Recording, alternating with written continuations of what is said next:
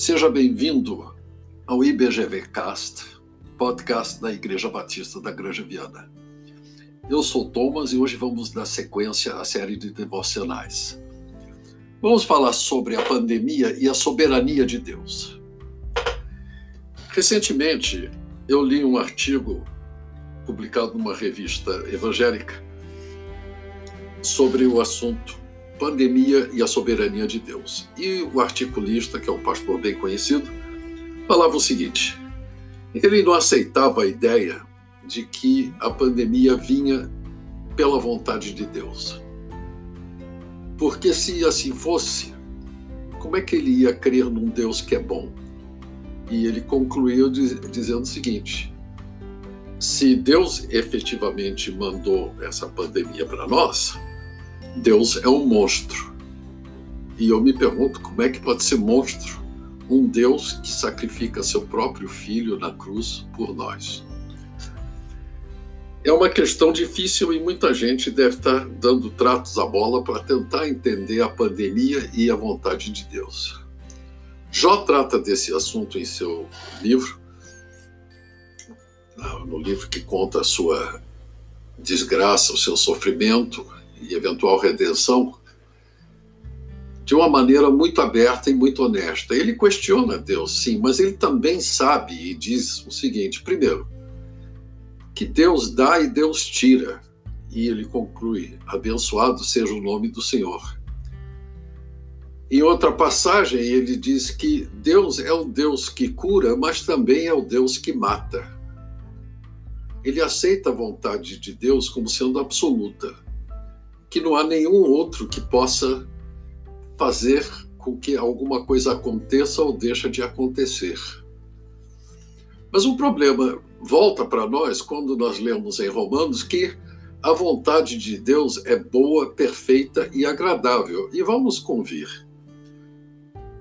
O que está acontecendo agora com essa pandemia não tem nada de bom para nós, não tem nada de perfeito para nós, porque nós é, vemos isso como uma coisa imperfeita que atinge alguns, não atinge outros, pode matar, pode não matar. E agradável, então, nem se falar, porque está é, tá longe de ser agradável. E nós fazemos a mesma coisa que Jó. Eu acho que está correto. Deus nos aceita aliás, mais do que aceita, ele nos adota como filhos. E um filho pergunta ao pai por quê. Quer saber, o pai deve explicar para o filho.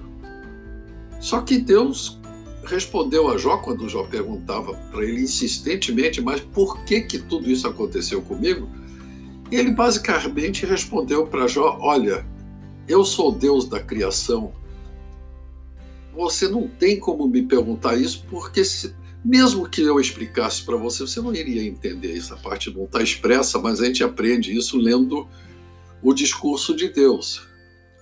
E o fato é esse mesmo. Nós não entendemos a boa vontade de Deus, a boa, perfeita e agradável vontade. Às vezes nós temos o privilégio, depois de algum fato acontecido conosco, de poder olhar pelo espelho retrovisor da vida e verificar que efetivamente aquela vontade de Deus expressa em nossas vidas foi a boa, perfeita e agradável vontade para a nossa vida. Mas às vezes a pergunta também fica sem resposta. Então, onde ficamos nós? Nós ficamos basicamente na nossa fé, na fé de um Deus que nos ama tão extremamente que, repito, ele entregou seu próprio filho para carregar sobre si os nossos pecados, morrer por eles na cruz, para poder ressuscitar e nos dar a vida eterna.